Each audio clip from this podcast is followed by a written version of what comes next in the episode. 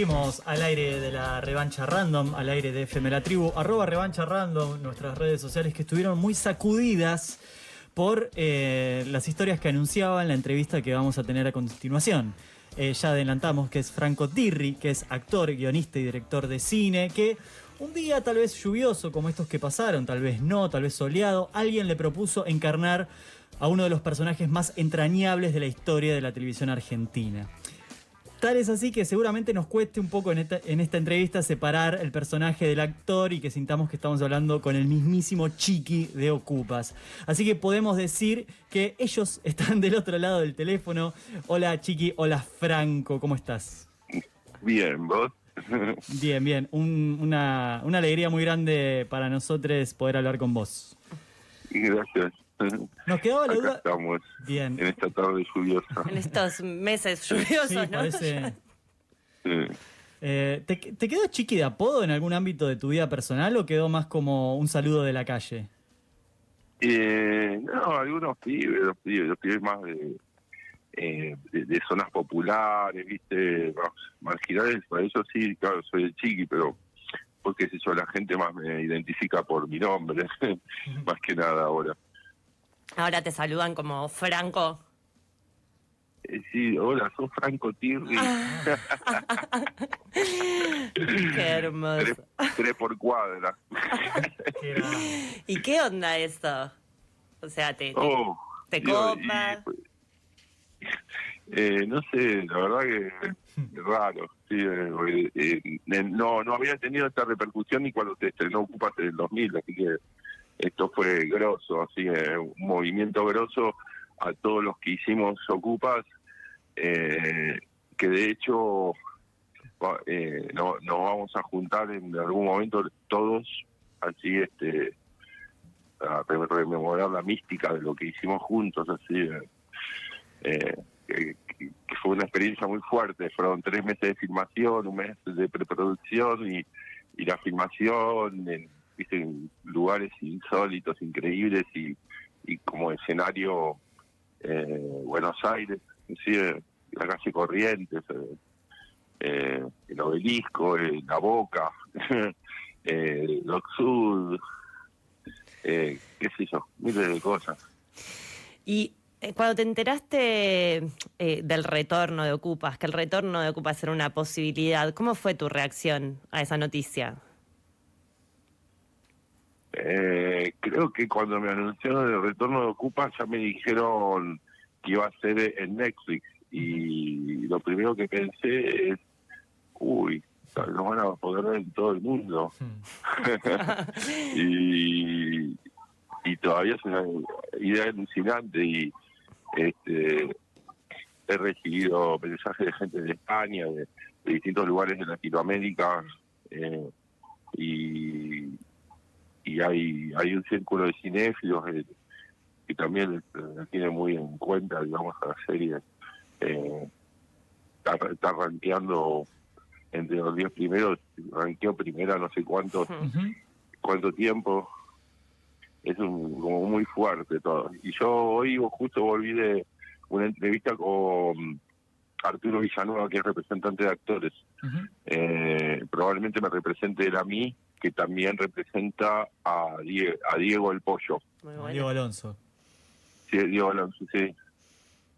Este, así que, nada, viste, se- estamos viendo el, el avispero. Bien, o sea me parece. No es solo mirar, no es solo la mirada nostálgica, sino que también se abren nuevas oportunidades a partir de la posibilidad de, de tener acceso a ver la serie en buena calidad, básicamente, y, y con acceso para un montón de, de- de- de lugares y de países.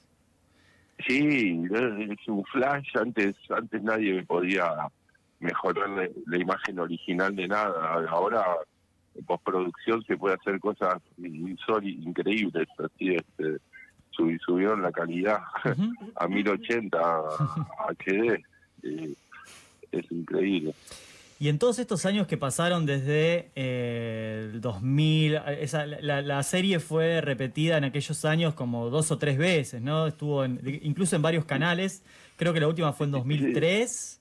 Eh, Sí, eh, la última en estuvo- televisión. En, Ca- en Canal 9 y en América sí, también. sí, sí. Sí. Y en todos esos años Sí. que pasaron desde, desde la última repetición de la televisión hasta que la suben a Netflix, ¿vos habías vuelto a ver la serie o te la reencontraste recién ahora cuando la subieron a, a la plataforma?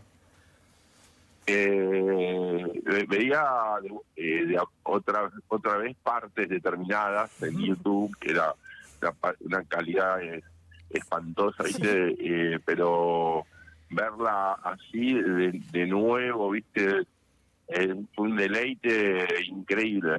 Así la verdad que me encantó y me, gustó la elección de lo de la música de, lo que sale este pibe de Santiago motorizado. Sé que bueno que no son los no son temas de los Beatles o los Stones o de Doors pero bueno eh, me quedó bien la musicalización. Me, me parece que está bien lograda como música incidental.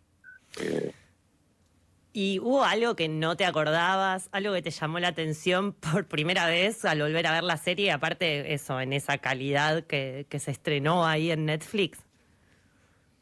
Eh, sí, me, me llamó la atención de que eh, ha- había como partes que estaban como remontadas. Eh, eh, Bruno la, como la remontó de vuelta, eh, como cuando eh, sube el vendedor de alfajores al tren, Ujú, Sí. eh, capítulo 2, 3, eh, que vamos, vamos para Quilmes ujú. eh, vende- y sube el vendedor a alfajores y yo recordaba que el vendedor miraba a cámara, eh, en, eh, por lo menos el, en el, en- ¿cómo se llama? En, en- En la versión los original. capítulos antes. eh, la- y y en, este, en esta en la, en la subida a Netflix no no mira cámara, así que está, está tomado como con la otra cámara. Eh, no sé si soy muy explícito, perdón. Se entiende, sí, se entiende porque Este, además... eh, na- nada, o sea, como que hubiese hu- hubiesen tomado, re- retomado distintas partes de, de lo que tomaba cada cámara, digamos. Claro, ¿y vos, vos cómo te acordás que el vendedor miraba a cámara? ¿Eh? ¿Cómo te acordás que el vendedor miraba a cámara? Digo, es como un detalle súper preciso que te acordás que cambió. Porque para mí es la escena más mágica de- que, que yo pude hacer en la serie, porque es un registro documental que se incorpora a la ficción. Es eh, Ese vendedor de alfajores era un bolo menor que o extra o lo que sea ese vendedor de alfajores era un vendedor de alfajores que subió justo ahí.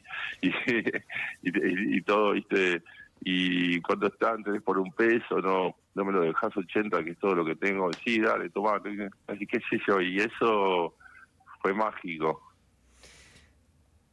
Estamos acá haciendo unos ojitos a ver quién, a ver Sí. cuál de los dos, porque estamos los dos viendo quién Sí, pregunta. porque además vos mencionás esa escena y nos preguntabas si no se entendía y en realidad tenemos las escenas tan patentes, sobre todo de esas tan icónicas y que sabemos que tienen una historia detrás. Eh, y también la manera de hacer ocupas de parte de Bruno y de parte, me imagino, de ustedes también, eh, habilitaba estas pequeñas cosas que incluso algunas estaban fuera de guion. ¿Cómo esas estaban charladas tipo, che, si, si pinta, pinta o se daba naturalmente? Eh, eh, y mirá, los, gui- los guiones en sí estaban muy bien escritos. Pero a su vez, eh, Bruno, nada, aprovechaba todo lo que sucedía en la realidad, así, qué sé yo, y, y cuando, cuando nada, pasábamos letra, alguna escena, de repente alguno le pintaba decir algo, qué sé yo, y Bruno decía, sí, sí, sí, repetilo en, en la escena, eh, qué sé y, y, bueno, no sé, se, salían cosas espontáneamente, otras estaban escritas por él y que también son geniales, eh, sobre todo lo que tiene que ver con, las cosas que dice Peralta. me, mata de la risa las frases cuando cuando, pican la pared y, y Rodrigo va hasta hasta la hasta el balcón de Peralta y le dice y Peralta le dice nosotros no tendemos a la destrucción nosotros tende- tendemos a la construcción Sí, no, es y, cosas como, como esas es, esas que estaban en el guion y son geniales Comentamos con muchos que vimos la serie cuando teníamos 15 años y la volvimos a ver ahora. Que en esta ocasión, o voy a hacer un poco autorreferencial, pero lo estuve también charlando, que en esta ocasión tu personaje de alguna manera nos recontra enamoró a todos, es algo que, no sé, que quizás no había pasado tan patente antes. Y además, esto que, Eh. que decías recién, ¿no? Como, no sé si, si te pasó de ver que ahora hay una proliferación, ¿no? De frases, dibujos, remeras tuyas. Eh, ¿Qué te pasa con todo eso que está pasando con tu personaje en este reestreno? Uh, es, es increíble, es como ha sido como una especie de renacimiento para mí eh, también todo esto, o por lo menos así lo estoy sintiendo y, y nada, estoy tratando de, eh, justo hoy tuve esta, esta reunión con dice este representante de actores eh, y nada, y bueno, tengo que presentarle, hice un reel, el currículum, me tengo que hacer unas fotos y, y, nada, ya, ya empieza a moverlo él, así que calculo que algo estaré haciendo, haciendo yo de acá a un, a un tiempo corto. Eh, creo por lo que él me dijo se está reactivando mucho toda la producción de, de cosas. Si no te diste cuenta, si estás escuchando la revancha random y no te diste cuenta y no reconociste la voz al toque, estamos hablando con el hombre detrás del Chiqui de Ocupas, con Franco Tirri. Él es actor, eh, también es guionista y director de cine. Franco, te quería preguntar, eh, Sí. más allá de Ocupas, digamos, el fenómeno Ocupas de alguna manera inaugura una tradición en la televisión argentina que ya venía con Pisa Virrefaso de, de Estañaro y Caetano ahí abriendo esa puerta, que podríamos sintetizar como series realistas o de marginalidad, ¿sí? Después de Ocupas Mm. llegaron Tumberos, Sol Negro y un largo camino de, de- de tiras y de ficciones que desemboca en otras de... En el marginal. Exactamente, de mucho mayor presupuesto como el marginal y que tiene otras características también, ¿no? Que Sí, hace que son super, superproducciones por- sobre la pro- pobreza. Bien, Tal cual. es una gran síntesis esa. Eh, me imagino que viste, si no todo, algo de todo eso eh, y te queríamos preguntar qué, pensabas de, de qué quedó de Ocupas en todo eso y qué se perdió en el camino. O que quedó de ocupas en, qué sé yo, en tumberos, ponele. Y claro, en realidad en todo. como, mm. y no sé nada, no tiene nada que ver. Así, así, este, tumberos es, es una cosa de golpe bajo todo el tiempo, así para mí, yo vi el primer capítulo y ya cuando termina que se lo violan al no. viejo ese dije, yo no veo más esto, es horrible, así, en, qué sé yo, me ocupa así, qué sé yo, se mostraba mostrando un, un mundo, un submundo de, eh, de cierta clase social, pero qué sé yo, había amistad, qué sé yo, había humor, eh, no sé, eh, era distinto. Después, eh, no, no, no sé qué te puedo decir. Me gustó de Caetano el, el- el largo Un oso rojo, Ujú. eh, Bolivia, eh, en cine más que nada Claro. hicieron un par de cosas piolas eh, con, con, con cosas así de su mundo marginal, Sí. delincuencia, drogas. Bastante Así distinto es que- lo, la- la produ- lo que ha hecho en cine y lo que ha hecho en televisión. Claro, claro, claro. este Y eh, qué sé yo, eh, no, viste cuando se pone el carro delante del caballo, un poco, qué sé yo, porque mira, la verdad es que ocupa, nace como una necesidad de Bruno de completar un- como algo de su imaginario creativo que tiene que, que, que, que comenzó, inauguró en Pixar el Rey Faso y la manera en que la filmó, que es eh, corresponde eh, un poco, tiene que ver con la con el neo- neorrealismo italiano. que después de la Segunda Guerra Mundial, los, los italianos salieron a filmar y filmaban en la calle con luz natural, actores que era gente que conocían en el momento, este sonido directo, eh, pocos recursos, este, este y bueno, eh, así se, hizo Ocupas, con, con escasos recursos, eh, un presupuesto acotado que se aprovechó muy bien, me parece. Y después hay como cierta lectura, ¿no? Que hacemos un poco por ahí con el diario del lunes, diríamos, de que Ocupas retrata un poco la época, ¿no? Cierta desidia del momento, también justamente para los jóvenes que se están mostrando ahí. Pero esto eh, también es una pregunta. Vos cuando estabas haciendo Ocupas, ¿eras consciente de eso? ¿O es esto? Era como estamos haciendo una ficción. Sí, hay decisiones sobre qué, cómo, pero Digo, había una conciencia de decir, vamos a retratar la época. Eh,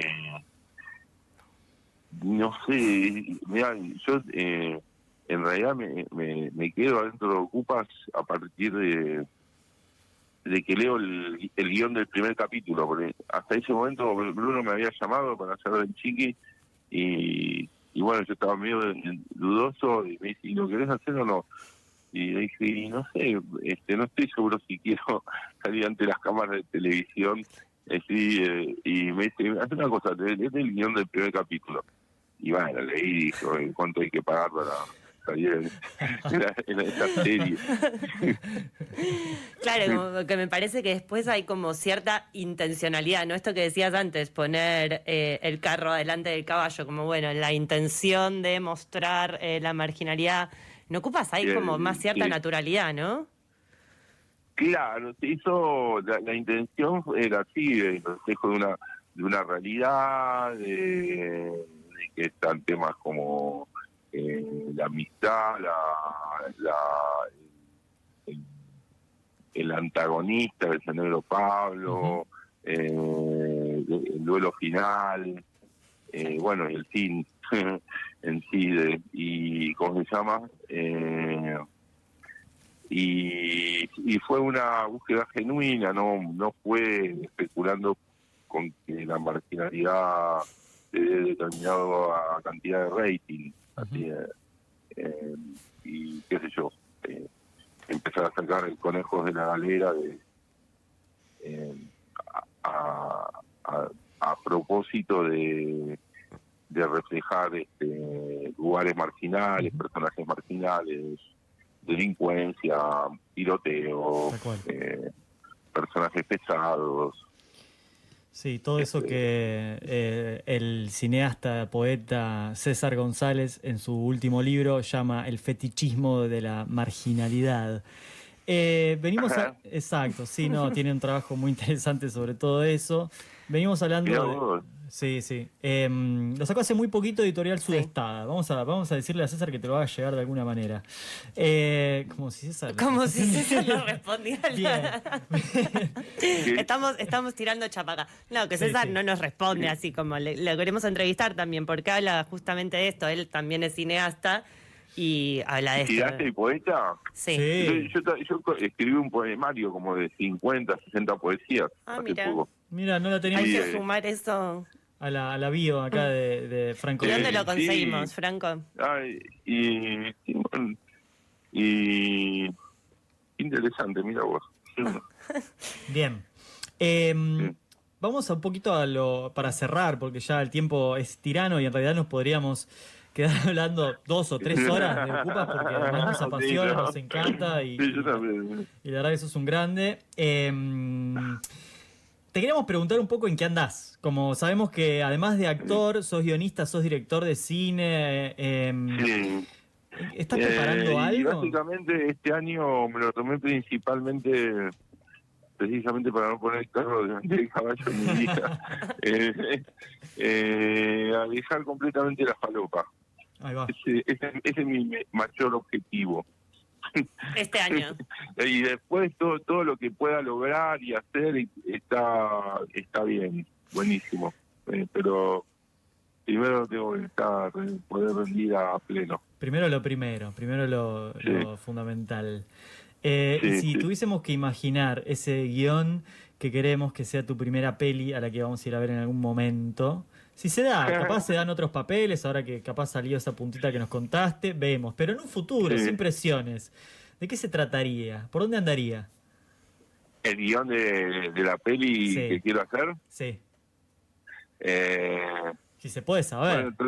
trata, de la vida de un drogadicto, trata de los mundos en que habita, en los mundos exteriores y en los mundos en los que está encerrado en centros de rehabilitación y cómo es el mundo de los centros de, rehabilitación principalmente.